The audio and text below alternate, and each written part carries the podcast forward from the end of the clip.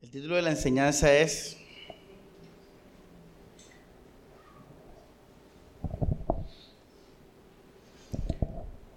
El título de la enseñanza es La omnisciencia y el propósito de Dios. La omnisciencia y el propósito de Dios. Y el domingo probablemente continúe con el tema del pecado. Eh, iba a ser hoy, pero tuve el sentir de hablar de esto esta, hoy, de una enseñanza de consolación, una enseñanza de, con la idea pues de fortalecernos, edificarnos en cuanto a nuestra vida práctica. La del domingo es más doctrinal. Y es bueno que predicamos de todo en esta iglesia. Todo tenemos que disfrutarlo, la omnisciencia y el propósito de Dios. Y vamos a empezar definiendo la palabra omnisciencia, que es una palabra que, si no estoy mal, no está en la Biblia. Es una palabra teológica que quiere decir que Dios todo lo sabe, que Dios todo lo conoce, que Dios todo lo entiende. Esa es la omnisciencia de Dios todo conocimiento, omnisciencia, todo conocimiento. Eso es lo que significa la palabra omnisciencia y el título es saber que Dios sabe todo y el propósito, su propósito. ¿Cuál es el propósito que implica ese atributo de Dios? Él tiene más atributos. Hoy vamos a hablar de la omnisciencia. Vamos a empezar con unos pasajes bases, obviamente hay miles de pasajes, pero vamos a ver unos, claves. Entonces vamos todos a, a leer rápido, pero vamos a leer Primera de Juan 3:20.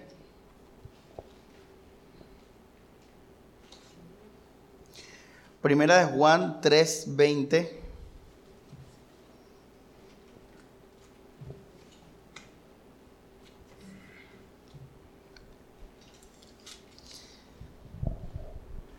Dice, y aunque la conciencia nos acuse, Dios es más grande que nuestra conciencia, y aquí viene el énfasis, y lo sabe que todo. Ahí está, lo sabe todo. Son versículos, hermanos, para simplemente ver la omnisciencia de Dios. Como les digo, hay, hay, hay, muchos. Vamos a ver unos claves. Entonces, aquí en primera de Juan que vemos que Dios lo sabe qué todo.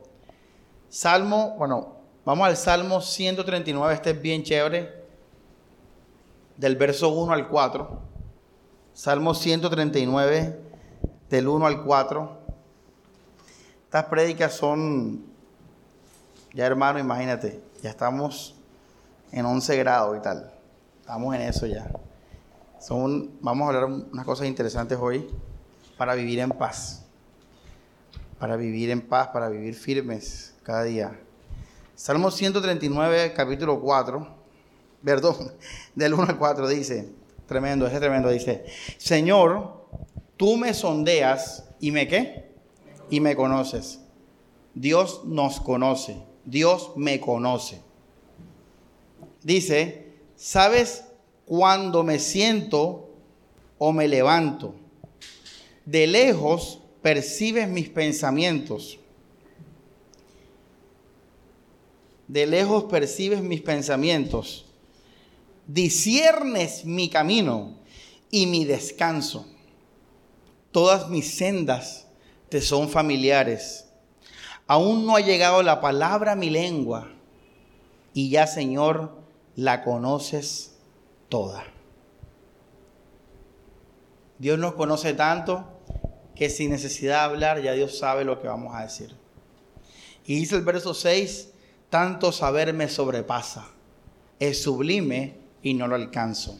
Esto es la gloria de Dios.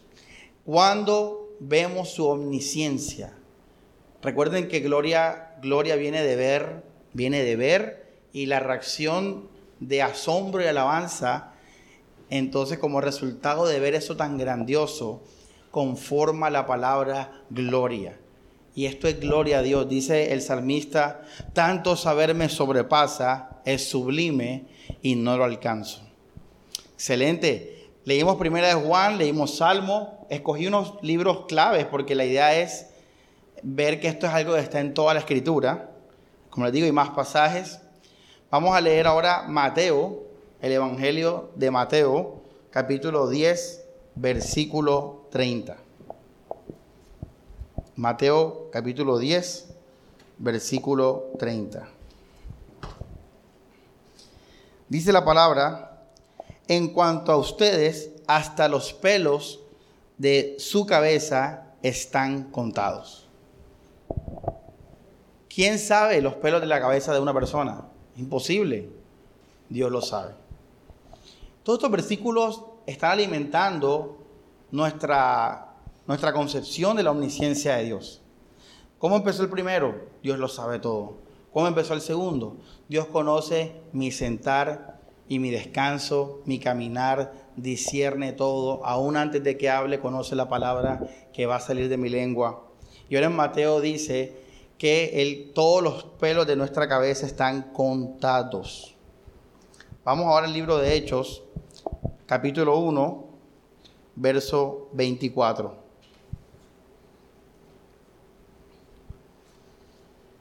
Hechos 1, verso 24.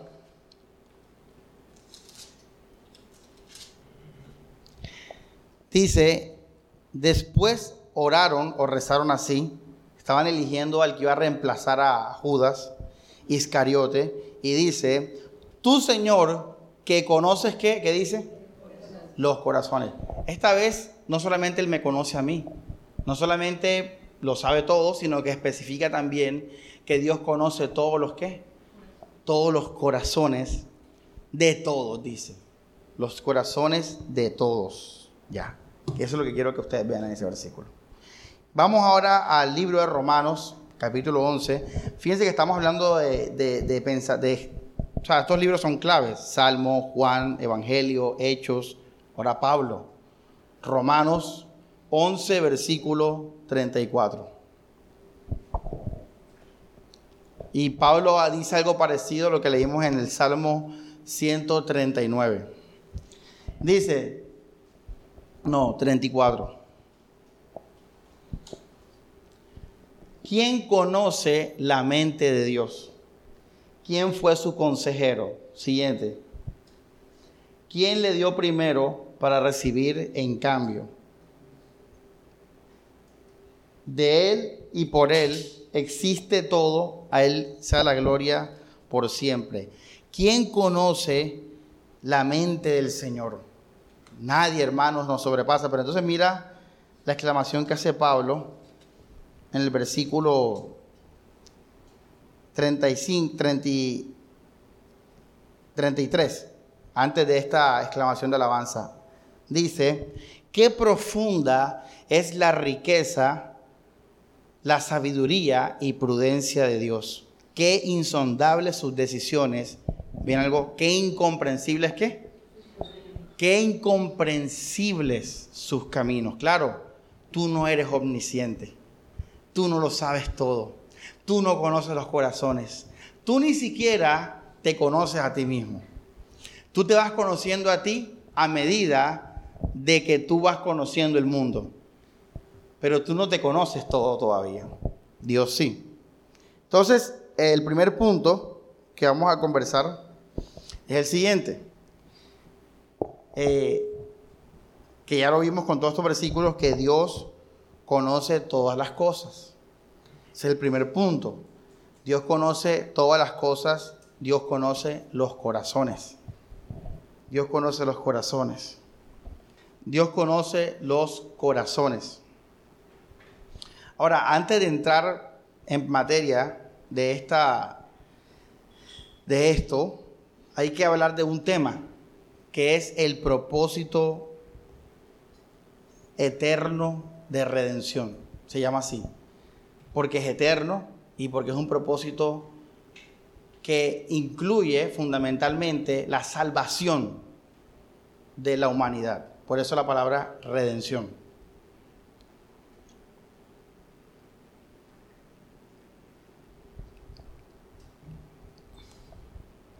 Entonces abrimos un paréntesis porque el título de la enseñanza es La omnisciencia y el propósito de Dios.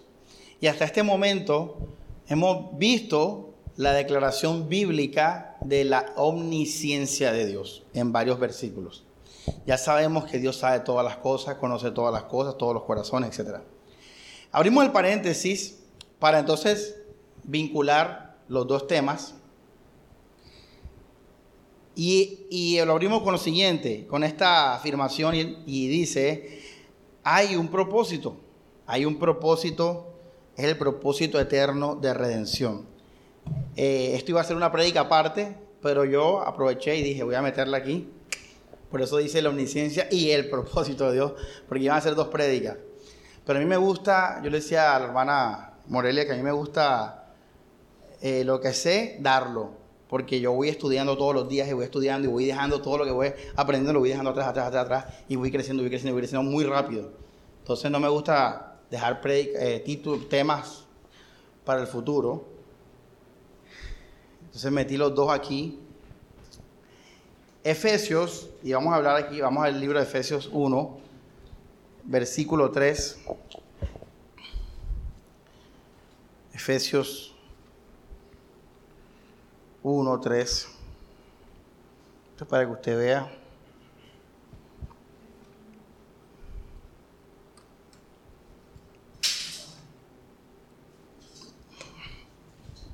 Bendito sea Dios Padre de nuestro Señor Jesucristo, que por medio de Cristo nos bendijo con toda clase de bendiciones espirituales del cielo. Por Él, antes de la creación del mundo, nos eligió. Fíjense, esa es la elección. Pero después dice, habla de un propósito. Dice, para que por el amor fuéramos consagrados e irreprochables en su presencia. Entonces usted puede copiar ahí en ese versículo propósito. Este es el propósito. ¿Ya me entiendes? Dice, Él, ojo esto iglesia, porque esto es lo que nos da paz, lo que nos da firmeza, lo que es el entendimiento. Por eso Pablo decía, conozcan y conozcan y aprendan y aprendan. Dice, por él antes de la creación del mundo nos eligió, ojo acá, para que por propósito el amor fuéramos consagrados, fíjense, fuéramos apartados, fuéramos santificados e irreprochables en su presencia.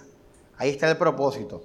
Ahora dice, Él nos predestinó a ser sus hijos adoptivos por medio de Jesucristo, conforme, y miren esto, al beneplácito de su voluntad, ojo aquí, propósito, para, este es propósito, propósito, para alabanza de la gloriosa gracia que nos otorgó por medio de su Hijo muy querido. Entonces, por él tenemos, por él, por medio de su sangre, obtenemos el rescate del perdón de los pecados, según las riquezas de su gracia. Y ya empieza a repetir lo mismo. Por ejemplo, el verso 11 dice, por medio de él y tal como lo había establecido, el que ejecuta todo según su libre decisión, nos había predestinado para ser herederos. Eso es lo que Dios hizo, pero mira no el propósito. De modo que nosotros, los que ya esperábamos en Cristo, fuéramos la alabanza de su gloria. Y termino con el 14, dice, quien garantía de nuestra herencia y prepara la redención del pueblo que Dios adoptó, ojo, para alabanza de su gloria. Propósito eterno de redención. Hay un propósito. Vamos ahora al libro de Apocalipsis 12.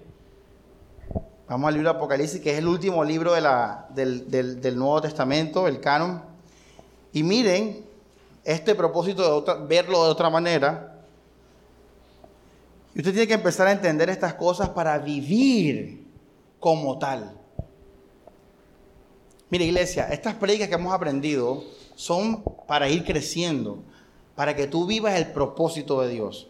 Pero si tú te estancas, entonces cuando venga una nueva prueba, tú vas a volver atrás. Por eso este nuevo conocimiento nos prepara para lo que viene.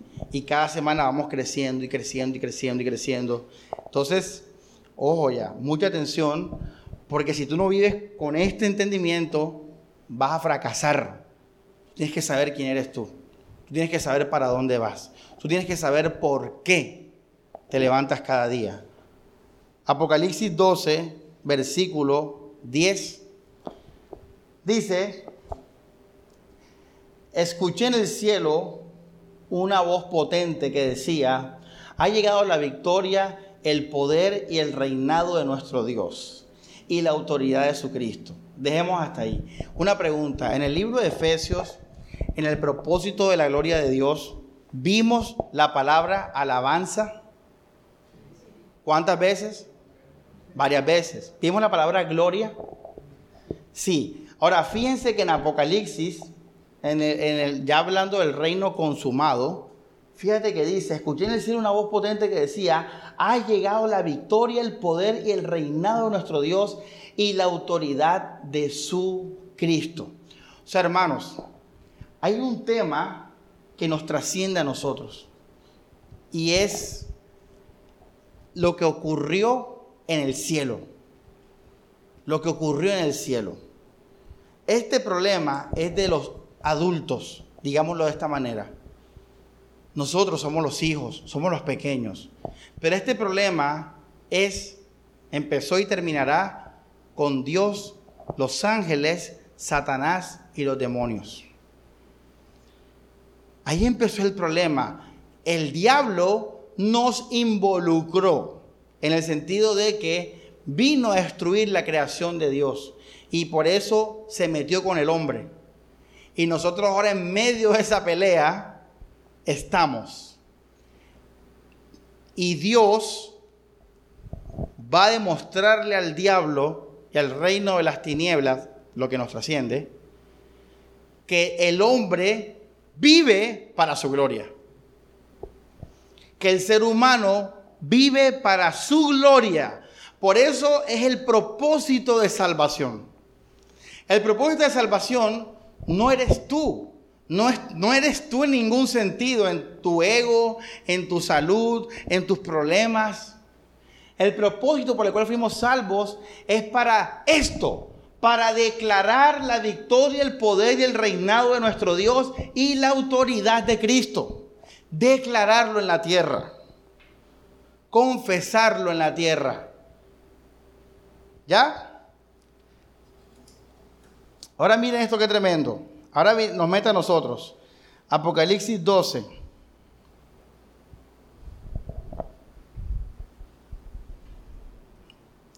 Vamos al versículo 17.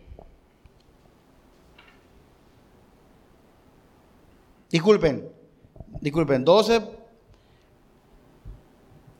11, el, el siguiente. Fíjense que ahora nos involucra a nosotros. Dice, ellos lo derrotaron con la sangre del cordero. Mire hermano, ¿usted por qué fue salvo? Por la sangre de Cristo. ¿Usted por qué fue santo? Por la sangre de Cristo. Y dice, ellos lo derrotaron con la sangre del cordero y con su testimonio, porque despreciaron la vida hasta morir. Siguiente. Por eso que se alegren los cielos y sus habitantes, pero hay de la tierra y del mar, porque el diablo ha bajado hasta ustedes enfurecido, porque sabe que le queda poco tiempo. el versículo anterior, el 11. Hermano, una pregunta. ¿Cómo termina la historia? ¿Cristo venciendo al, al reino de las tinieblas? Así termina la historia. Sí, claro, no, José, claro que sí, es lo primero que pasa. Ahora, después de eso, ojo, nosotros vencemos a través de la sangre de Cristo. Somos vencedores a través de la sangre de Cristo. A través del Hijo, entonces la humanidad también vence a Satanás y al reino de las tinieblas.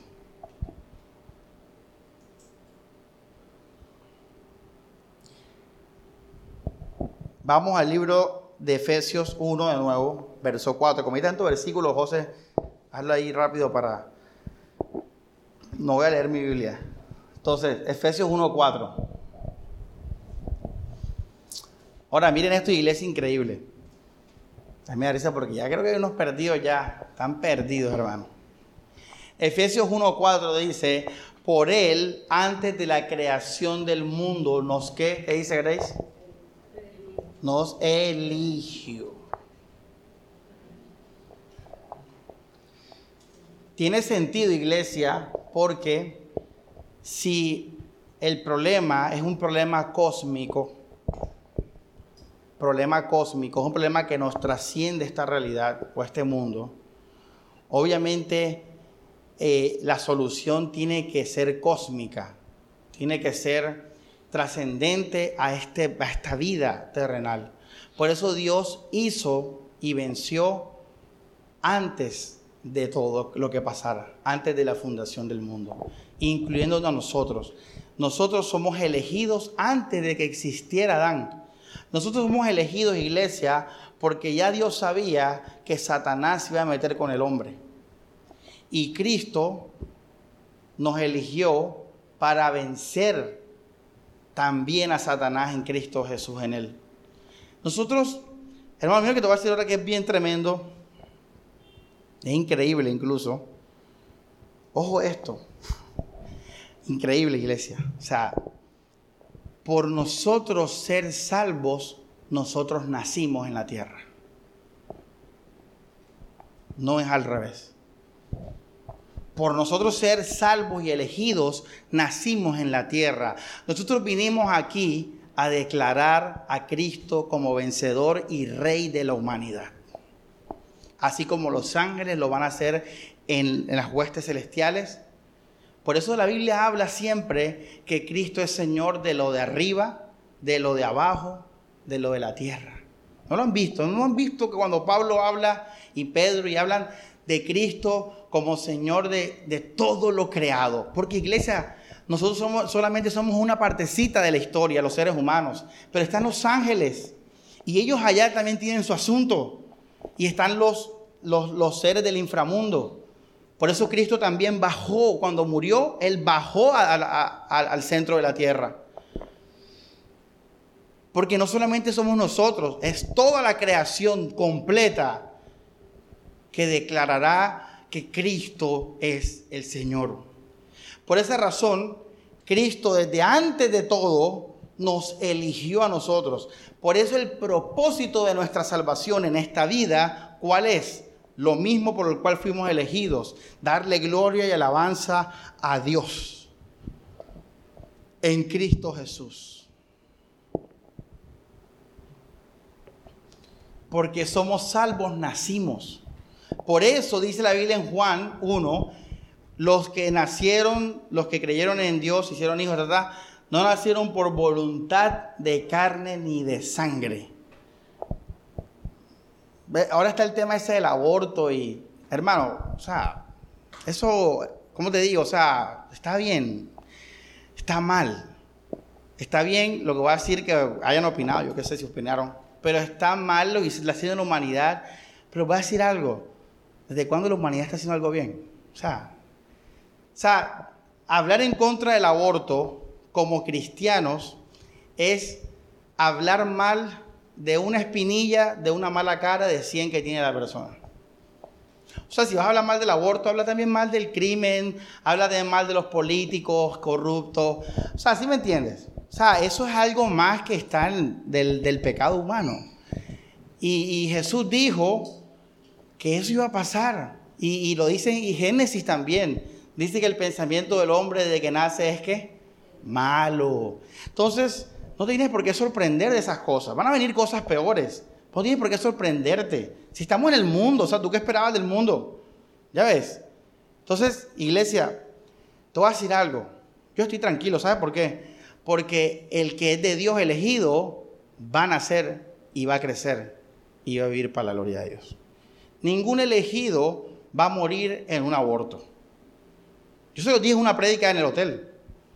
Por eso tiene que estar tranquilo. O sea, Dios no es poderoso para guardar como guardó a Moisés cuando el faraón lo quería matar.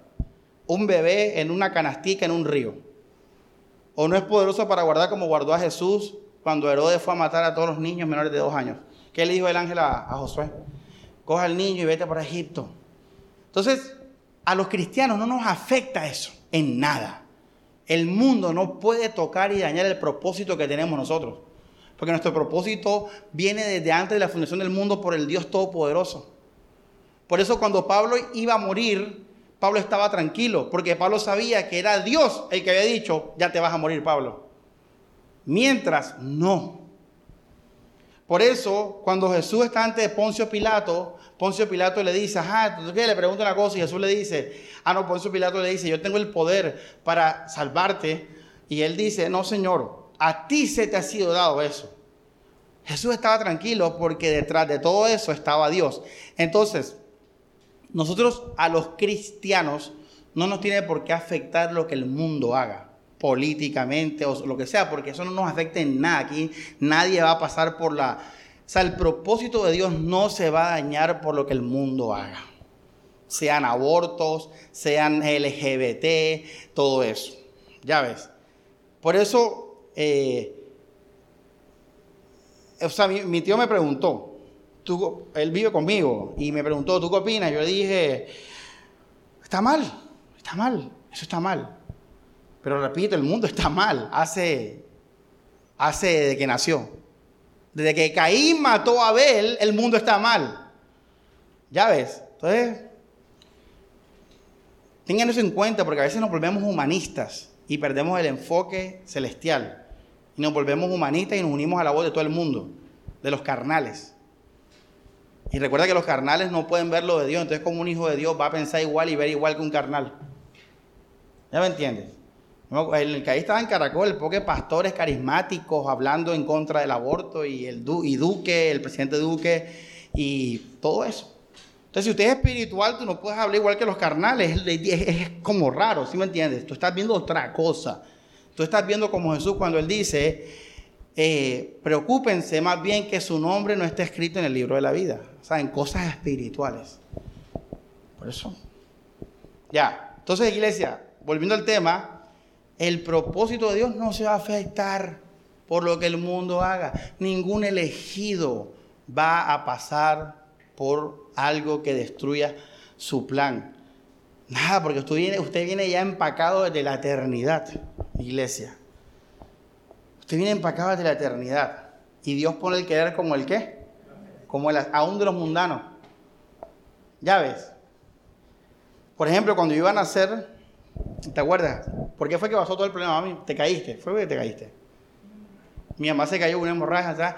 El médico dijo, no se puede salvar el niño. Así dijo. Fíjate, el médico dijo, no se puede salvar el niño. O sea, la ciencia dijo, este, o sea, el niño este no va a nacer. ¿Tenía cuántos meses? Seis meses. Y le preguntó a mi mamá, tienes que elegir entre, o sea, si usted o el niño, porque... Y mi mamá dijo, no, vamos por los dos.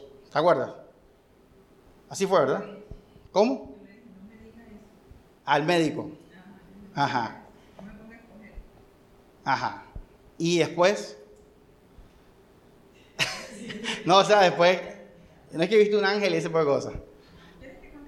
Son que cuento ahí, Ale, de. No, mentira. Ese es un cuento de mi mamá. Y estaba era con las inyecciones y todo eso ahí en, en éxtasis. El punto, iglesia, es que este, Dios le dijo al médico ese: Médico, ves por los dos. Porque el médico pudo haber tomado una decisión en silencio de ir por ella a lo seguro. Porque si iba por los dos, había más riesgo, ¿sí o no? Había más riesgo. El médico pudo decir, voy por la, mamá y no va a haber ningún problema. Murió el niño, hemorragia, seis meses, o sea, no hay ningún problema. Pero Dios le dijo, no, vas por los dos. Y no solamente eso, también Dios lo asistió para que no hubiera ningún problema. O sea, eso lo hace Dios todos los días con nosotros, todos los días. Dios mueve a los mundanos a nuestro servicio, Dios hace todo. Recuerda, Dios también es omnipotente. Todo lo puede, todo lo hace. Ese es otro atributo. Vamos a ver cuánto tenemos de tiempo. Ya listo. Eh, entonces, mira esta, esta frase que dije ahora porque somos salvos, nacimos. Porque somos salvos, nacimos, no al revés. Tú cuando naces y creces, tú estás caminando hacia la cruz sin saberlo. Todo lo que pasó en tu vida te fue encaminando a la cruz. Tus papás, tus amigos, tus novios, tus pecados, tu colegio, tu universidad, todo, todo, todo, todo, todo fue llevándote a Cristo, a la cruz. Todos nacemos para ese momento. Porque tenemos que ver nuestro propósito y una vez que nos encontremos con Él, tomar las armas y vencer al enemigo en esta tierra y declarar en esta tierra que Cristo es el Señor. Eso es lo que dice Apocalipsis. Apocalipsis 17, 8. Vamos a leerlo.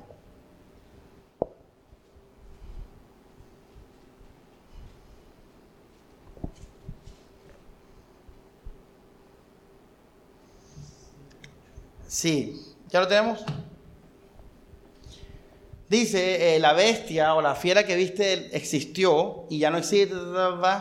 Verso, eh, bueno, la parte B, los habitantes del mundo, ¿de dónde? Del mundo, cuyos nombres no están escritos desde el qué, ¿qué dice?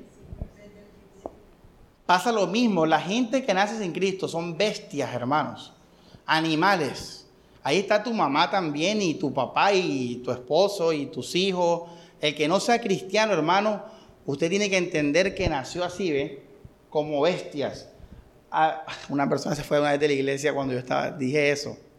Eh, estaba predicando y yo dije, nuestros hijos son pecadores y todos y no sé qué, y no vino más a la iglesia.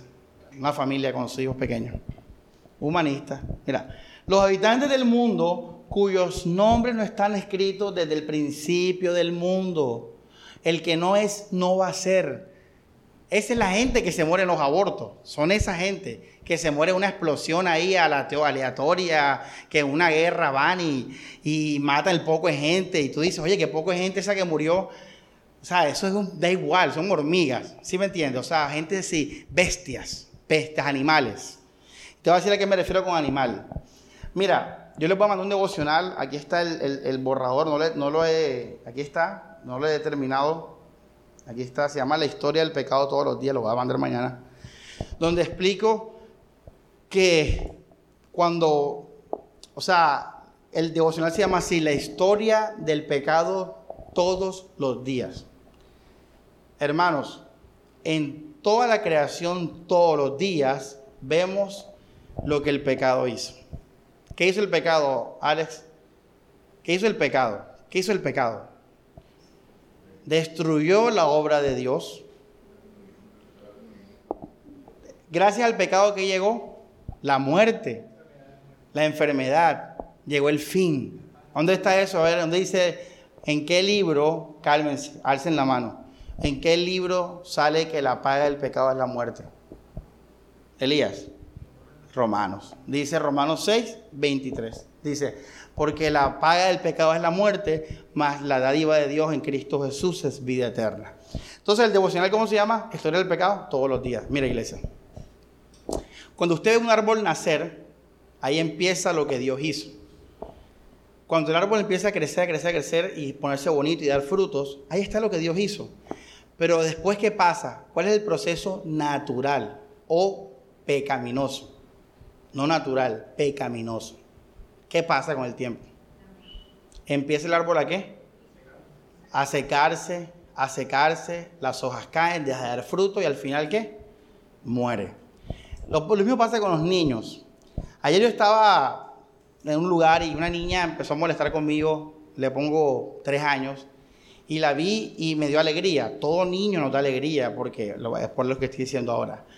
La niñez representa lo que Dios hizo el Dios bueno. Porque tú ves un niño y tú ves qué cosas? Vida, energía, ternura, belleza, inocencia, ingenuidad.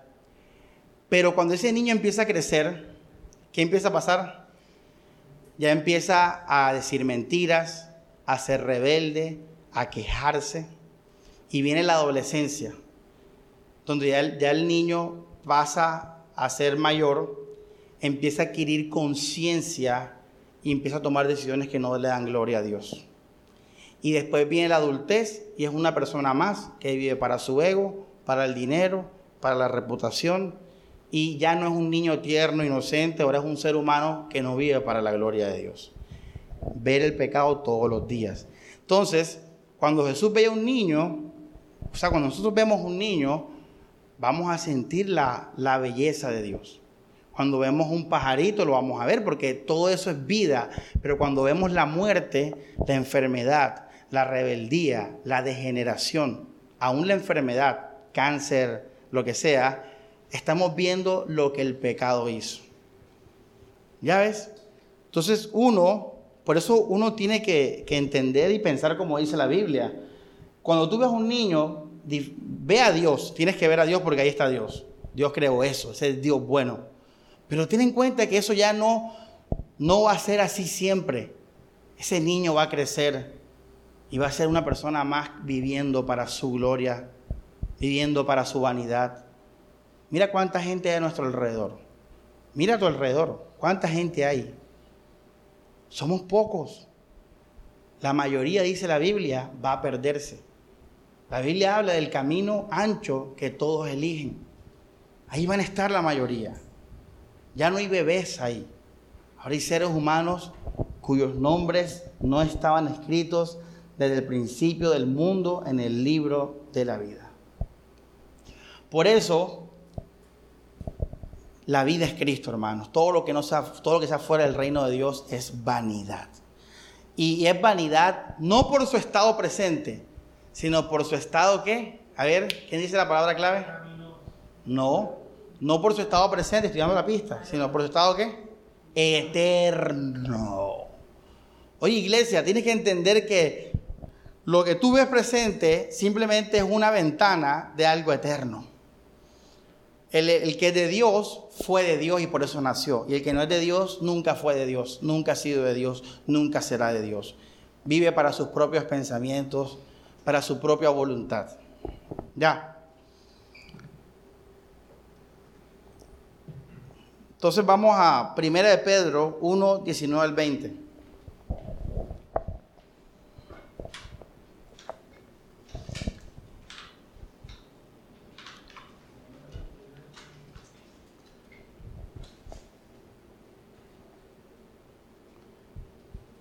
Puedes poner, el 19 y el 20, el 18 al 20, todos así, los tres en línea.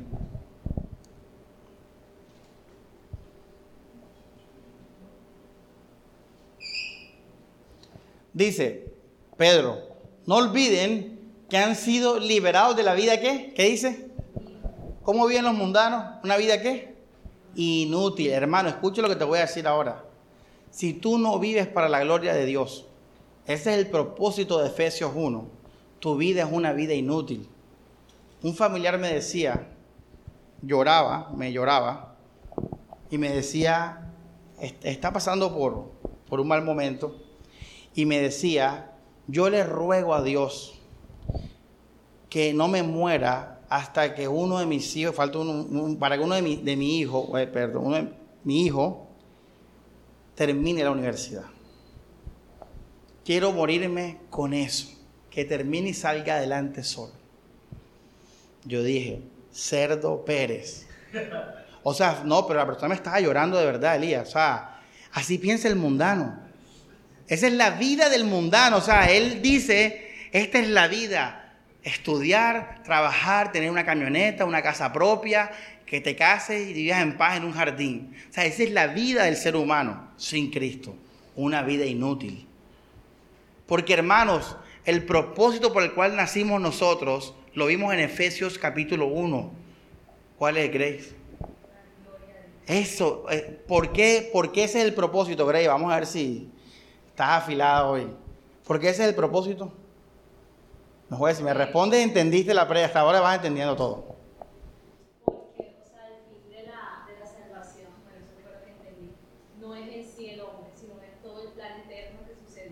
Excelente. ¿Por qué es en la vida que es útil? Porque esta vida es un pedacito del problema que ocurrió en la eternidad entre Dios y Satanás. Por eso, ¿qué, incidencia tiene que tú estudies o no estudies, seas rico, seas pobre, en cuanto al problema real por el cual la tierra fue creada y el hombre fue creado. Nada. Esto no tiene que ver con universidad o con ser rico o pobre. Tiene que ver con quién vive para la gloria de Dios y quién vive para Satanás. Eso es lo que tiene que ver, lo que cuenta. Por eso Jesús hablaba como hablaba y decía lo que decía y pensaba como pensaba y por eso aborrecemos nuestra vida. ¿Por qué la aborrecemos? Porque esta vaina da igual. Porque esto es una cosa X. Da igual si yo me gusta la pizza o me gusta el perro, me visto así o me visto asado, soy soltero, soy casado. Son cosas que dan igual. Lo que importa es que viva para la gloria de Cristo. Por eso habla aquí tremendo los cristianos. Nosotros, y hermano, alégrese que, que, estamos nosotros aquí, porque nosotros representamos al ser humano. Te lo voy a poner de esta manera. Si vamos a un torneo de artes marciales en el, en el espacio, allá, y convocan a todos los seres del universo, y por cada planeta y galaxia va alguien. Escuchen esto, va alguien. Entonces, Júpiter Sale extraterrestre ahí de Júpiter. Marte, un marciano. La Tierra, ¿qué va a salir de acá? ¿Un qué? Un ser humano. Entonces, cuando estemos en el torneo, cuando veamos el torneo, vamos a ver extraterrestres, monstruos, seres así, y vamos a ver, de todos ellos, vamos a ver un solo qué? Ser humano. Pero si ese ser humano gana el torneo, ¿quién más ganó con él? toda la humanidad. El hecho que seamos aquí 20 personas, uff, iglesia, uff, o sea, sobrado, porque el punto no es que se salven mil o diez, el punto es que el ser humano diga, Cristo también es el Señor de acá. Y aquí 20, no uno.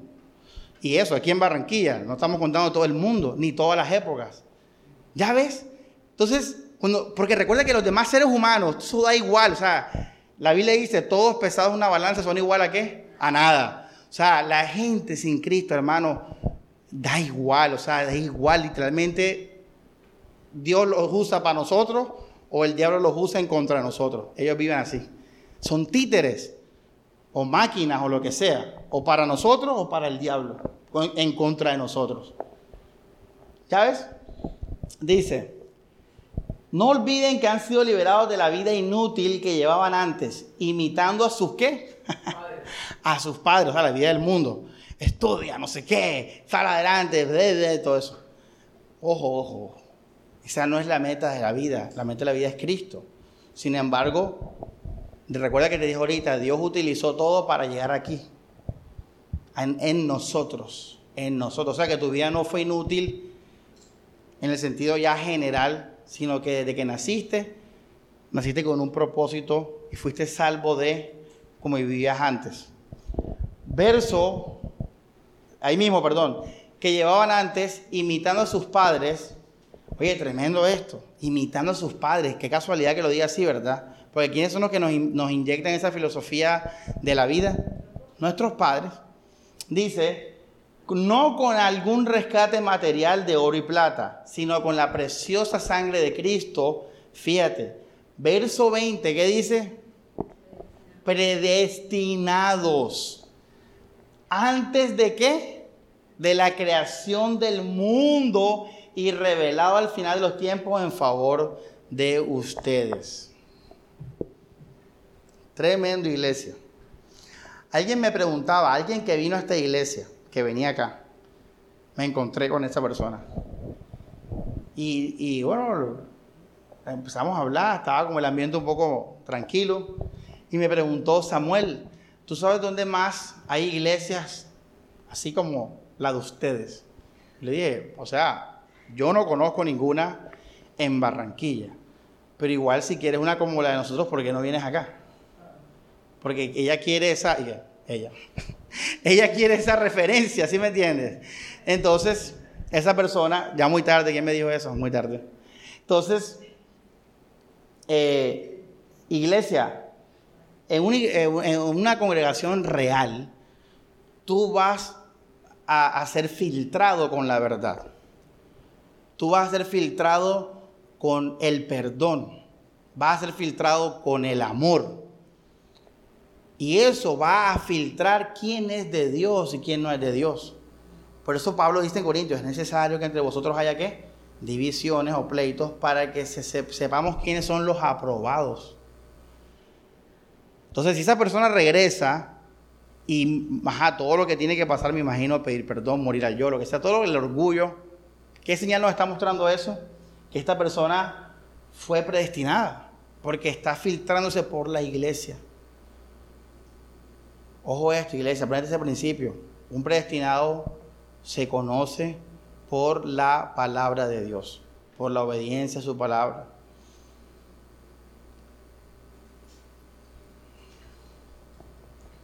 Siguiente, ¿cómo vamos? Listo. Vamos a eh, Hebreos 4.5.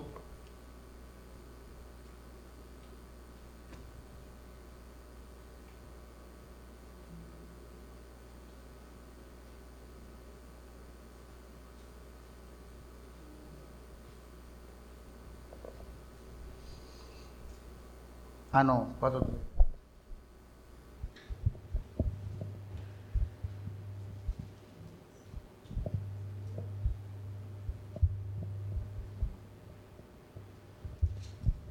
Bueno, dejemos ese para después.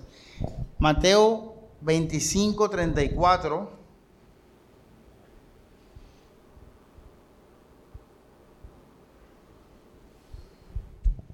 Dice, si todo esto estamos en el paréntesis, Alex, todo esto es paréntesis de qué? Del propósito de redención. Ojo. Mi hija ahora es una ternura. Ahora, ahora mismo, porque es una niña. Los niños son el reino de Dios. Se los dije ya. Alex, ¿cómo es la ley ahora? O sea, ahora mismo los niños, o sea, ahí está Dios. Ahí Dios dijo, Dios, Jesús dijo, dejad que los niños vengan a mí porque ellos qué? el reino. O sea, un niño es como, es la creación de Dios, pero yo sé que Catalina va a crecer, va a tener 18 años y se va a enamorar. Y, cuando le guste mucho el pelado y yo le diga, no andes con él, ¿qué me va a decir? No te va a hacer caso, papá. Y me va a tirar la puerta, me va a bloquear. Yo qué sé. Cuando empiece yo a ponerle, a irme en contra de sus propias pasiones, voy a conocer a otra Catalina. ¿Ya ves? Eso va a pasar. Eso va a pasar hasta que ella misma se arrepienta y que venga Cristo. Y si no, el resto de la vida una mujer orgullosa, vanagloriosa, egocéntrica, y bueno, ya que, ya ve. Cristo nos ve el espíritu, porque Dios es que, ovni, Él no ve a Catalina como una niña, Él ve el corazón de Catalina. Porque Dios sabe todo. Dios sabe si Catalina cuando tenga 18 años, Dios lo sabe. Por eso Dios al hijo lo ama desde siempre. Aun cuando uno es niño, Dios te ama ya. Porque Dios sabe que tú eres uno de Él. Pero cuando no, pues no. Puedes ser un niño, pero Dios no te va a elegir. Eso es Romanos 9. Dice que Jacob amé y Esaú qué. Tú dices, ay Señor, pero ¿cómo vas a aborrecer a este bebé? Ya Dios sabe el corazón. Por eso Dios le dijo a, a Saúl, hey, cuando vayas a ese pueblo, mata a todo el mundo. Animales, a los bebés, a las mujeres, mátalos a todos. ¿Qué hizo Saúl en su humanismo? No obedeció. Porque él ve lo que él veía en su carnalidad, pero Dios sabía que ese tipo de bebés cuando crecieran iba a ser enemigo de Israel. Ya ven, aprendan eso. Aquí, aprendan ahí, vayan aprendiendo teología. Este, todo eso es importante para cuando tú vayas a, predicar algún día. Tú tienes que tener toda la cosmovisión clara de la escritura. Este, cuando alguien te diga, no, yo no creo en Dios, ¿por qué? No, porque Dios mandaba a matar niños. Con esta persona, nada, no es un predestinado. Porque ese es el argumento más tonto, básico y así que ve el carnal. Es ese, ¿sí me entiendes? Yo nunca me escandalicé por eso. Yo leía la Biblia y yo eso no le paraba bola. Pero el humanista, el que es del diablo, si reacciona a eso. Yo soy ateo porque es que Dios, como un Dios bueno, no sé qué. Este no es ni por ahí. Yo le decía a Paola que, ahorita vamos después a hablar de eso más adelante, que en el evangelismo bíblico tú tienes que tener discernimiento espiritual para tú sentir quién y quién no es elegido. No lo siente. Eso se siente. Se siente en las palabras, se siente en la mirada, se siente en el espíritu, se siente, se siente, se siente. Yo no voy a decir eso aquí de todos ustedes, pero imagínate. pero eso se siente. Hay gente que, como pastor, tú sabes, este sí, este, este sí, este no sé. Los que están aquí todos, hay unos no sé, pero están aquí no sé. Pero hay unos que sí, que yo sé, sí, este sí. ¿Ya ves? Entonces, ojo esto, esto tiene que tener un discernimiento espiritual. Entonces, bueno, esto es el fin del mundo. Dice, entonces el rey dirá a los de la derecha, vengan, ¿qué? Benditos de mi Padre. Ojo esto, a recibir el reino que dice. Claro, tú estabas en casa ya y te mandaron para acá a vivir para la gloria de Cristo, pero tú vas a volver a casa. Preparado para ustedes desde dónde? Así tienes que caminar en la calle. Tú caminas como rey. Tú tienes que caminar como rey. Tú tienes que caminar en la calle pensando, yo soy rey, voy a ser rey de todo esto. La Biblia lo dice. Dice que nosotros vamos a recibir juicio para, para con vara de hierro, ¿qué? Castigar, ¿qué? Las naciones. O sea, nosotros somos jueces del mundo. Lo dice la Biblia de los ángeles. 1 Corintios capítulo 5 eh, y 6. 6, perdón. Entonces, una pregunta, usted, usted camina así. Si tú no caminas así, tú no vas a ser un buen evangelista. Tú no vas a ser un buen predicador. Tú no vas a ser un buen consejero. Tú no vas a ser un buen cristiano para el mundano. Vas a ser una sal sin sal. Una sal que no está salada. Cuando tú evangelices, tú tienes que expandir tu gloria. Y cuando estés evangelizando, la persona tiene que ver eso. Que tú eres que tú tienes todas estas promesas en tu vida que tú vas a gobernar el mundo, reinar el mundo, este mundo es de nosotros. Pablo dijo, no teniendo nada, pero ¿qué? Ahí está, tú caminas así, Grace, camina, cuando mañana te montes el bus, Grace toda chiquitica ahí, poco de gente más alta que ella. Piensa, Grace, piensa, yo voy a reinar sobre toda esta gente. Piénsalo y cree, o sea, lo dice la Biblia.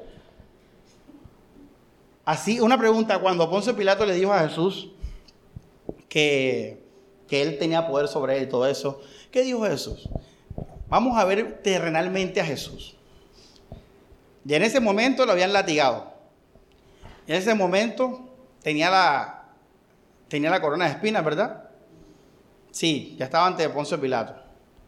Vean un Jesús ensangrentado. Probablemente cuánto medía Jesús no sé, 1,70, esa gente no es muy alta porque digamos, los palestinos, sobre todo en esa época, ahora sí porque se mezclaron con los europeos, pero antes eran, eran bajitos, morenitos, con la barbita llena de sangre, lleno de saliva, oliendo a feo, los pies sucios, las uñas llenas de, de sangre y de mugre, la ropa toda rota, destruida. Ahí, imagínense a Jesús ahí y imagínense a Poncio Pilato, con púrpura, todo todo un rey, un procurador de Roma. Y Jesús le dijo, si mi reino fuera de este mundo, yo le diría a mi Padre que me mandara a las huestes de los ángeles y me liberara. ¿Sí ves? Ya ves. Pero terrenalmente, si alguien hubiera dicho, perdón, si alguien en ese momento hubiera dicho, no, que ese, ese, ese señor ahí Nazareno ensangrentado es el rey de reyes. ¿Qué hubiera hecho la gente? ¿Qué hubiera hecho la gente? Burlaron. ¿Qué hizo la gente? Que lea la Biblia. ¿Qué dice la gente? Lee cuando Jesús hablaba que Él era Dios y todo eso. Se burlaba. Grace, di el book que tú eres una hija de Dios y que vas a recibir por heredar las naciones. ¿Qué va, a decir la gente? Se se va a burlar. Ya ves. Ya ven.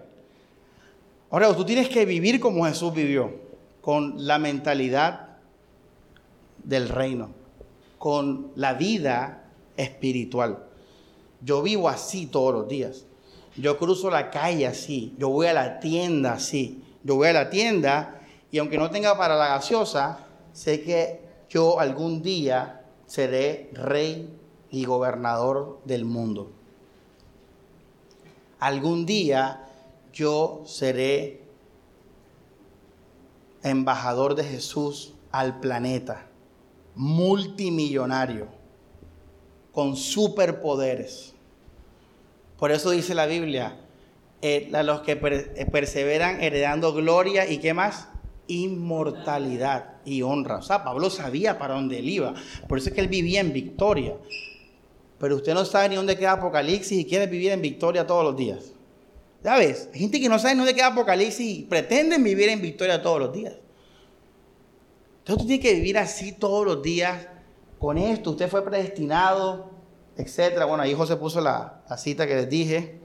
Bueno, vamos terminando. Eh, Hechos 2.23.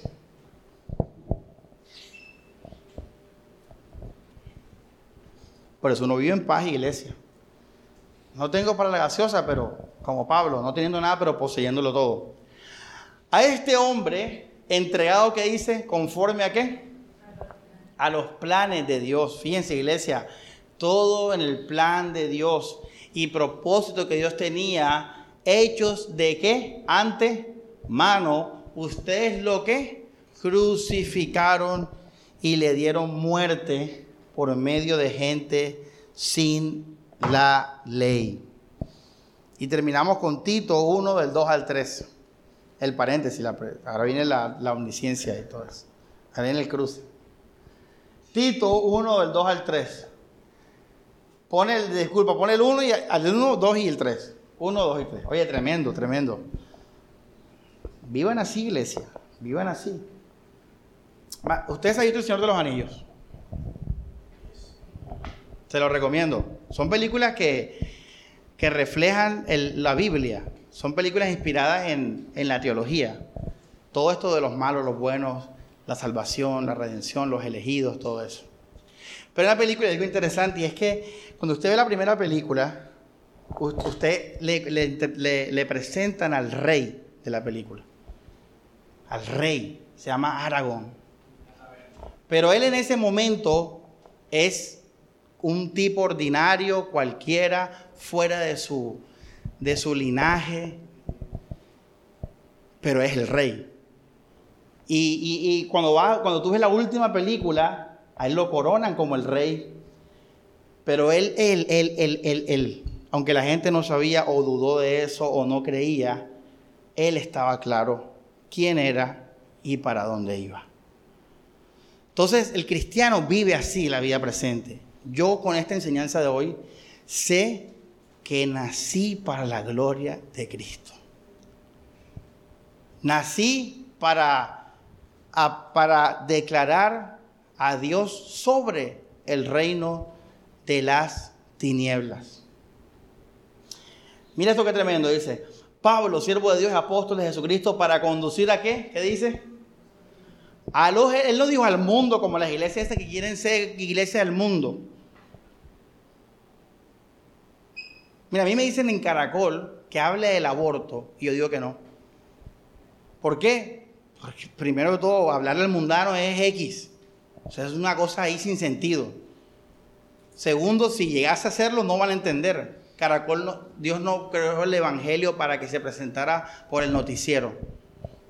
Dios, el Evangelio lo, da a, a quienes? A los elegidos de Dios, a la fe, al conocimiento de la verdad. Y, y tercero, si lo llego a hacer igual, porque no, no, es pecado hacerlo, pues me van a cortar, no me van a transmitir al final la, la emisión. Ya. El mundo no va a aceptar el Evangelio. Dice a los elegidos de Dios, a la, a la dónde, ¿a dónde vas tú? ¿A dónde vas tú? A la fe. ¿A dónde vas tú? A la fe. Y al conocimiento de qué? De la verdad. Con la esperanza de una vida eterna que prometió desde cuándo? Ojo lo que, todos esos versículos que hemos leído desde, de ese cielo que fue preparado de nosotros antemano desde antiguo el Dios infalible, o sea que Dios no falla a sus promesas. Y manifiesta ahora de palabra con la proclamación que me ha encomendado por disposición de nuestro Dios y Salvador.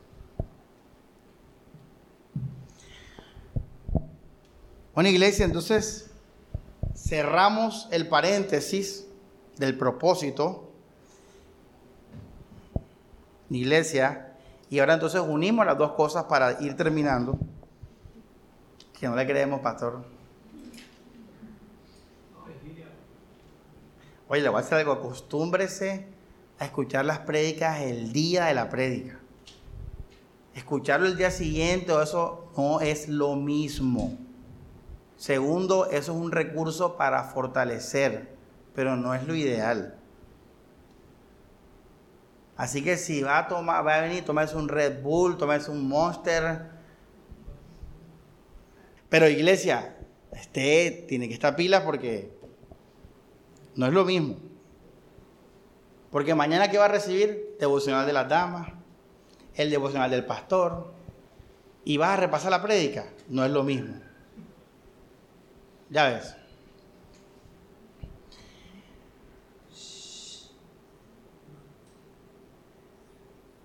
Cerramos el paréntesis, iglesia, y entonces volvemos a los puntos del propósito de la omnisciencia de Dios. ¿Cómo fue el primero? Dios conoce todo y el corazón. Él sabe en ese punto, entonces ahora sí lo desarrollamos, Él sabe todo de nosotros, lo vimos ya. Él sabe algo importante, lo que sería de nosotros. Y nosotros no sabemos eso. Entonces, iglesia, mira el ejemplo fácil, sencillo. O sea, Alexander, si Yurani en un arranque de locura coja a tu hija y la tira por el balcón, tú la vas a perdonar. Dile la verdad.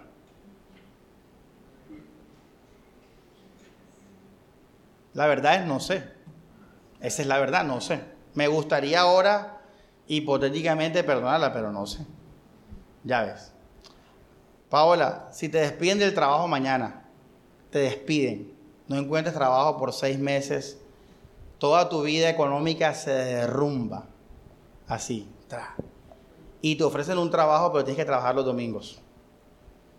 Tus hijos quedaron sin los estudios, la comida, todo eso. Y te llega un trabajo bueno, hey, te vamos a pagar más o menos lo que estabas ganando, pero tienes que trabajar los domingos. ¿Tú vas a aceptar o no? No sabes. No sabes. Cuando Dios probó a Job, Dios sabía que Job iba a ser fiel. Por eso lo probó. Ojo esto, que esto es tremendo porque Dios hace eso con nosotros a veces. Señor, no me metas en ese combo de Job. Pero esto es brutal, iglesia, porque el libro de Job nos plasma lo que dijiste, Grace. La batalla cósmica. ¿Cómo empieza el libro de Job? Estaba Dios, los hijos de Dios y el diablo. Y el diablo se le acercó y le dijo, nadie vive para tu gloria. Bueno, esto estoy parafraseando. Nadie vive para tu gloria. ¿Y qué dijo Dios? Sí. Uno sí, Job. Y el diablo que dijo, pruébalo. Quítale los hijos, quítale la familia, quítale la plata, quítale la salud. ¿Y qué hizo Dios? Está bien. ¿Cuál es el propósito de la vida? Ya hemos aprendido cuál es el propósito de la vida. ¿Era ser rico, tener hijos, familia, tener salud? No. Era glorificar a Dios. Por eso Dios nos quitó todo, nos quita todo eso y no afecta en el Hijo de Dios. Porque el propósito es la gloria de Dios. La mujer de él que dijo, maldice a Dios, muérete. La mujer no era elegida. Cuando estés con tu esposa o tu esposo ahí en la cama, piensa que tal no estoy con un elegido, probablemente. Es Estefanía. Tiene dos el elegido. Maldice a Dios, así le dijo la mujer, maldice a Dios y muérete. Esa mujer no era elegida. Fíjate que ella al final vivía por qué? Por la salud, los hijos. Pues te acuerdas que todos los hijos de Job murieron en un solo día. Un torbellino llegó y los mató a todos. Hasta eso Dios nos puede llevar. El propósito era la gloria de Dios. Job lo cumplió. Entonces, iglesia, Dios sí conoce a Paola. Dios sí conoce a Alexander. Dios no tiene necesidad de que pase una tragedia así para que él vea quién eres tú, igual tú y todos ustedes y yo. Él sabe cómo vamos a hacer nosotros con cáncer. Él sabe si, si cómo vamos a reaccionar nosotros en la pobreza. Él lo sabe. Pero como Él nos llamó a su gloria, Él no tiene necesidad que tú sepas para que Él obre. Él, como ya te conoce, Él te va a ir guiando a ese camino para su gloria, porque Él te conoce. Entonces, si a Samuel le da duro la pobreza, ¿qué va a hacer Dios conmigo poco a poco? me va a llevar a la pobreza. Por eso las riquezas o la pobreza son llamamientos. ¿Usted sabía eso? Que son vocaciones. Son vocaciones. La plata es vocación. Ser rico es una vocación que Dios da a los mundanos y a los cristianos. Y ser pobre también. Entonces, si usted, usted que tiene ya 60 años y, y no pasa de los 2 millones, alégrate. Dios te está guiando a vivir para el propósito eterno de redención. Aunque tú no sepas, Él te conoce. Él sabe que tú con un sueldo de 2 millones 100 te ibas a apartar. Porque Él conoce nuestras debilidades. Lo que voy a decir va a parecer un poco gracioso, pero yo me lo creo. ¿Sabes qué voy a decir, Ale? A mí me encantaban las Torres Gemelas. Lo saben, ¿verdad? Obvio. Yo de niño, antes que se cayeran, ese era mi sueño. Ir a ellas y verlas así, todo ese cuento. Yo siempre he creído que si las Torres Gemelas estuvieran de pie, yo estuviera en Nueva York. Siempre lo he creído. Me gustan tanto, o sea, me apasionan verlas, que yo no creo que hubiera podido con esa prueba de quedarme en Barranquilla. No creo que hubiera podido. No creo, hermanos. Yo creo eso. Dios las quitó para que me quedara aquí con ustedes. No, yo creo eso, yo creo eso. Porque yo las veo yo digo, estuvieran de pie, estuviera ahí, hermanos, metido allá, trabajando de lo que sea en esas torres. O hubiera muerto en ellas. Entonces, hermanos, Dios sabe qué pruebas nos superan. Por eso le puse el ejemplo de las Torres Gemelas. Él sabe qué pruebas nos superan. Por eso dice la Biblia, ¿en dónde? En 1 Corintios, 2 Corintios 7:10, lo que dice ahora. Mira, hay mujeres tan hermosas, iglesia, que uno no puede tener. Porque si las tuviéramos, no podríamos vivir para otra cosa que esa mujer. O sea, andaríamos celosos, preocupados, pendientes, agradándola. Por eso Dios nos da las parejas que nos da.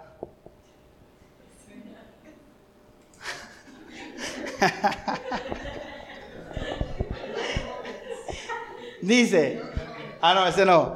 Pon, oye, eso no estoy molestando, es verdad. usted sabe que el amor de la pareja es lo más grande de este mundo. Imagínate, usted sabe que estoy hablando la verdad. Piénsenla. Vamos a. El texto no es ese, es 1 Corintios 10, 13. Dios sabe, Dios nos conoce. Mira que David vio a estaba en cuera y ¿qué hizo? ¿Qué hizo? Salió, hey, tráemela y no me importa que sea la esposa de nada, cayó. Dios sabe, Dios sabe. Miren este versículo, por eso este versículo. De Corintios 10, 13.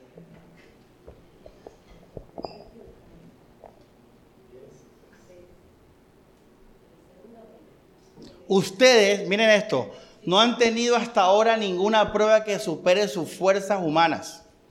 Dios es fiel, oye, tremendo, Él es omnisciente, omnipotente. Dice, y no permitirá que sean probados por encima de qué? De sus fuerzas. Al contrario, con la prueba les abrirá una salida para que puedan soportarla. No solamente uno siempre piensa en lo malo aquí, pero también es lo bueno que te puede llevar a, a perderte lo bueno, lo malo. Por eso si Alexander, Dios te permite ganar tanto dinero, tú puedes lidiar con eso. Tú lo puedes hacer. Si a ti no, yo sé que no puedo lidiar con eso. Todos nos, nos perderíamos. ¿Ya ven? Por eso uno vive con esta conciencia de Dios. Iglesia, para concluir ya en verdad, este, por esta razón, la, para la aplicación práctica de esta enseñanza es que usted tiene que descansar más y más en Dios. Porque Él conoce todo de ti. Mira, el día que te pase algo muy feo, una tragedia, algo muy feo, Dios ese día está llamando esa parte de tu corazón para que sea de Él. Miren que Dios, Abraham, lo llamó de dónde? De su tierra a otra tierra. Esa fue una prueba. Ese fue un pedazo de su corazón. Mucha gente se queda ahí. Pero Dios lo dejó de probar. No. Vino después lo de Sodoma y Gomorra. Y así vino después lo de Sara, que mintió, que no sé qué, todo ese cuento, que dudó. Vino la, ojo, Dios le hizo una promesa, ahí vino una prueba. Y él siguió firme por la fe que Dios podía darle un hijo en esa edad. Nació el hijo. Todavía faltaba un pedazo de su corazón. Ese era el último. Ya ese era el último porque Dios lo dijo, lo declaró. Iglesia, nacimos con un propósito, ser de Cristo. Para algo, Grace, que nos trasciende. Dios y Satanás. Y nacimos en esta tierra para decirle a, las tinieblas, ¿dónde está eso, Alexander? Tú leíste ese pasaje, Efesios, para decirle a las tinieblas, ojo, nacimos aquí para decirle a las tinieblas, Cristo es el Señor, como seres humanos que representamos esta creación. No te preocupes por miles que hay acá. Contigo basta para decir que la humanidad le da la gloria a Cristo. ¿Ya ves? Nacimos para eso. Ahora, para ese propósito Dios nos encamina.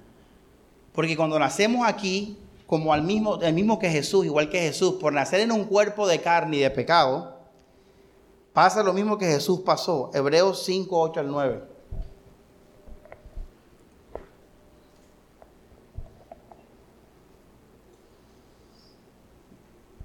Pone el del 7 al 9, 7, 8 y 9. Oye, tremendo, dice. Durante su vida, ¿qué? ¿Qué dice ahí? Así hablarán de nosotros también, ¿ah? Su vida mortal dirigió peticiones y súplicas con clamores y lágrimas. Nuestras oraciones, nuestra, nuestra vida aquí. Al que podía librarlo de la muerte y por esa cautela fue escuchado. Y mira, el mismo Jesús, y aunque era hijo de Dios, aprendió, ¿qué dice? sufriendo lo que es obedecer. Así alcanzó qué cosa? Y, a la perfección y llegó a ser para cuantos le obedecen causa de salvación eterna. Lo mismo es tu vida. Lo mismo es tu vida. Vamos a Efesios 4. Lo mismo es tu vida. Tú tienes que ser perfeccionado para empezar a ser instrumento de Dios cuando ya tu corazón sea todo de Él. ¿Tú sabes por qué yo estoy sirviendo? Elías, tú que quieres ser pastor. Yo estoy aquí ahora sirviendo porque yo fui probado en todas las áreas. Fui probado en todo. Ahora yo puedo ser un ministro del Evangelio. Yo puedo ser ahora un instrumento de Dios. Porque yo le dije a Cristo, yo pasé y, y todas las etapas dije Cristo, Cristo, Cristo, Cristo yo era su instrumento de Él. Tú tienes que hacer lo mismo. Tú tienes que pasar por todo eso hasta que tu corazón sea todo de Él y empezar a ser fruto de Dios. Fruto, árbol que da fruto a su tiempo y su hoja no cae. Instrumento de Dios. ¿Ya ves? Entonces, iglesia, como Dios sabe todo, descansa en lo que te pasa en la vida. Tú vive para su gloria. Tú no sabes lo que va a pasar, Alex. Tú no sabes si eso va a pasar. No ni como tal, obviamente. Pero tú no sabes si algo así va a pasar. Pero el día que pase, Alex, el día que pase lo que sea, lo malo o lo bueno en tu vida, recuerda por qué naciste. Recuerda el propósito eterno de redención. Decláralo y sigue siendo fiel hasta la muerte. Aborrece tu vida y obedece la Biblia y sigue fiel. Porque ahí Dios te está perfeccionando porque Él sabe que tú necesitabas esa prueba para confiar en Él, para tener fe en Él. Sea una prueba, repito, positiva o negativa, porque ambas te pueden apartar del Señor. Y Dios quiere que le entregues todo tu corazón. Tanto el que reacciona en lo malo como el que reacciona en lo bueno. Por eso le dije que esta prueba iba a ser de consuelo y de fortaleza y de ánimo. Porque esto, saber esto de Dios, que Dios es omnisciente, nos da reposo. Dios sabe todas las cosas. El día que usted se muera, es porque ya tú cumpliste esto, a las buenas o a las malas. Buenas o a las malas. No olvides eso. No te lo va a quitar, la vida no te lo va a quitar alguien aleatoriamente. El día que usted parta es el día que usted cumplió su plan aquí. Por eso usted puede morir en paz. Siempre puedes morir en paz. Aún cuando no sea la voluntad, esa que les dije, perfecta de Dios, di, bueno, al menos Dios me va a salvar y me va a... Ya ves. Ya, ese fue el devocional de la semana pasada. Entonces, iglesia, encomienda tu vida al Señor, a la omnisciencia de Dios. Él te conoce, Él sabe todo de nosotros. Y Él nos llamó a su propósito.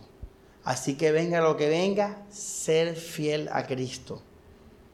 Por la razón, por la mente, no por los sentimientos, no por las emociones. La predica esa.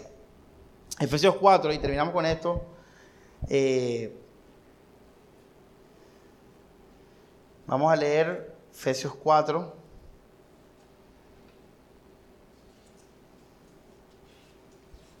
Tremendo iglesia.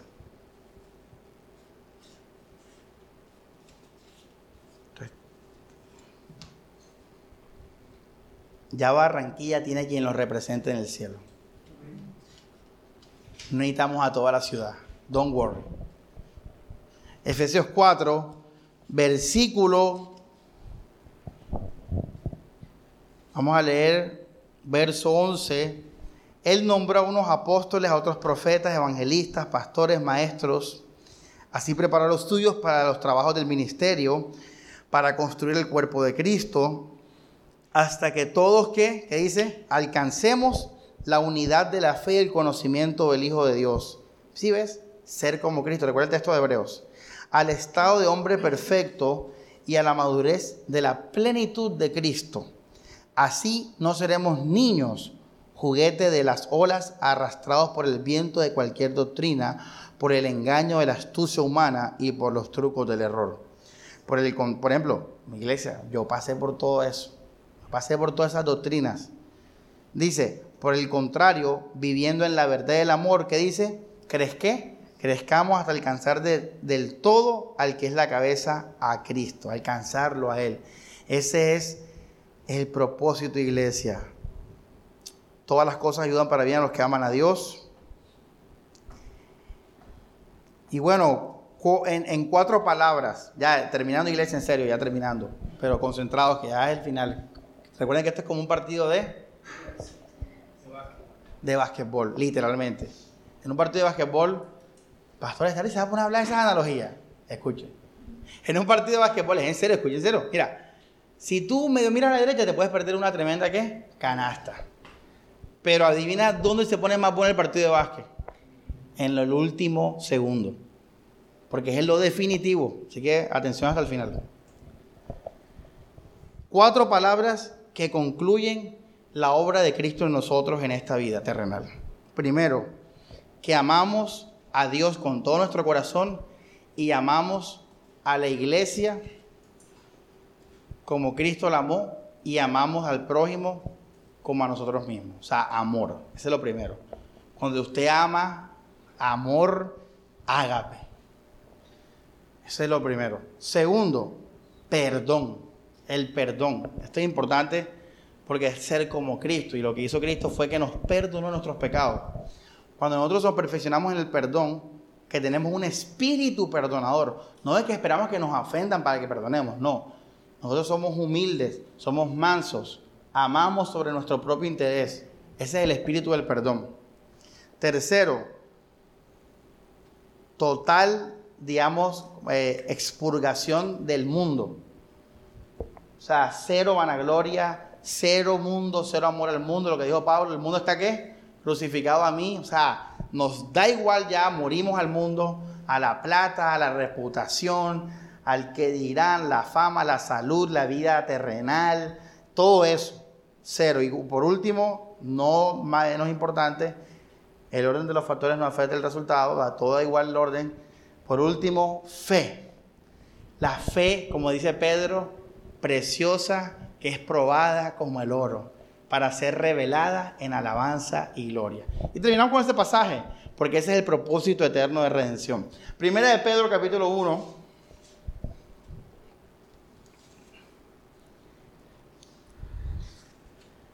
Primera de Pedro capítulo 1, versículo, vamos al versículo 7. Este es brutal porque aquí concluye la prédica bien chévere. Dice 1.7. ¿Ya lo vi? Sí. Así la fe de ustedes, una vez puesta ¿qué? a prueba, ¿para qué? Para ser rico, para tener plata, para tener salud, no, nada de eso. Será mucho más preciosa que el oro perecedero purificado por el fuego y se convertirá en motivo de qué? Y honor cuando se revele Jesucristo el propósito cósmico. Ojo, ¿qué decía Efesios 1? ¿Fuimos creados para qué, Alex? Ahí, cerramos la prédica, la unimos. ¡Pum! Eso es iglesia. Entonces descanso porque siendo yo fiel a Dios y creyendo en Él, mi vida va a ser guiada para yo alabar y honrar a Cristo en el momento en que todos estemos unidos ahí en el cielo. La gloria de Él. Dios es bueno. Vivir para su gloria nos hace felices, iglesia. ¿Sabías eso? Nos ha, toda la bondad del mundo, los bebés, la ternura, la salud, la alegría de, de prosperar eso es de Dios, que el pecado pervirtió. Cuando nosotros le damos la gloria a Dios, somos bendecidos, porque Dios es un Dios bueno, un Dios de prosperidad, un Dios de abundancia, un Dios de salud. Eso es verdad, lo que predican los carismáticos. Lo que pasa es que ellos tuercen ese mensaje. Pero todo eso es fruto, fruto y fruto. Ese no es el centro ni la meta de la vida. La meta es esa. La alabanza, el honor y la gloria cuando venga el momento final, el juicio final, iglesia, cuando ya el diablo sea condenado para siempre, cuando los ángeles caídos sean condenados, cuando los que no creyeron en Jesús sean echados al lago de fuego, ahí nosotros, representando a Barranquilla, vamos a decir, Cristo es el Señor y el Rey de los barranquilleros de los colombianos. Porque nosotros somos colombianos y somos barranquilleros. ¿Ya ves? Lo primero que voy a hacer cuando sea administrador de lo que me toque en la tierra, adivinen qué va a hacer Greg. Construir las torres gemelas. Es lo primero que voy a Ahí usted va a guiar que ese es mi, mi territorio. Ahí, ahí está Samuel gobernando. Una iglesia, la omnisciencia y el propósito de Dios. Podemos descansar y obedecer en paz. Dios lo sabe todo y nos guiará para el propósito eterno de redención de los elegidos, porque nacimos para su gloria. Aunque nadie lo entienda, tú cumple con tu llamado, que tú naciste para el reino. Tú eres del reino, por ser salvo naciste. Dios, gracias por tu palabra, Señor. Nos encomendamos a estas promesas, nos encomendamos a esta palabra, Dios. Transforma nuestras vidas, nuestra mente, renueva el entendimiento, Señor. Abre los ojos de mis hermanos que puedan ver esto y no lo olviden, Dios. Que lo, que lo crean, Señor, que lo plasmen en su corazón, Dios. Para que así, Dios, vivan en tu voluntad cada día, para que así sean salados todos los días, Señor, apenas que abran sus ojos, para que así Dios crezcan y crezcan hasta empezar a ser instrumento de tu gloria para tu iglesia, para el mundo en cuanto a los elegidos que nos están esperando, Dios. Señor, desde ya declaramos que tú eres el Señor. Ese es el propósito, Dios. Si vinimos aquí, Dios, o estamos aquí por algo de nosotros, Señor, nos arrepentimos de eso y hoy, Dios, morimos a esas cosas y reconocemos que vivimos para tu gloria, Señor. Y reconocemos que el llamado es vivir para tu gloria, Dios. trabaja en nuestras vidas y lo vas a hacer porque lo hemos leído, lo leímos ahora, Señor. Señor, danos fuerza, danos entendimiento cuando estés obrando en nuestras vidas para no desanimarnos, para no desenfocarnos, para no asustarnos, Señor, para no perder la fe. Esta enseñanza es para saber que de tu mano estamos guiados, Señor, y todo lo que pase como a Job es necesario para que nuestro corazón sea completamente tuyo, para que como el Hijo aprendamos obediencia, Señor, y seamos perfeccionados en el fuego, como dijo Pedro, Señor, para que así Dios demos fruto de amor, de perdón, de total rechazo al mundo, Señor, a la mundanalidad y fe, Dios, una fe completa, fuerte, Señor, en ti, Jesús. Para tu gloria, Señor, gracias por tu palabra. Gracias por saber que eres omnisciente, Dios. Gracias por saber que nacimos para tu gloria, Jesús. Gracias, Señor, para tu gloria todo, Dios. En el nombre de Jesucristo y por el Espíritu Santo. Amén y amén.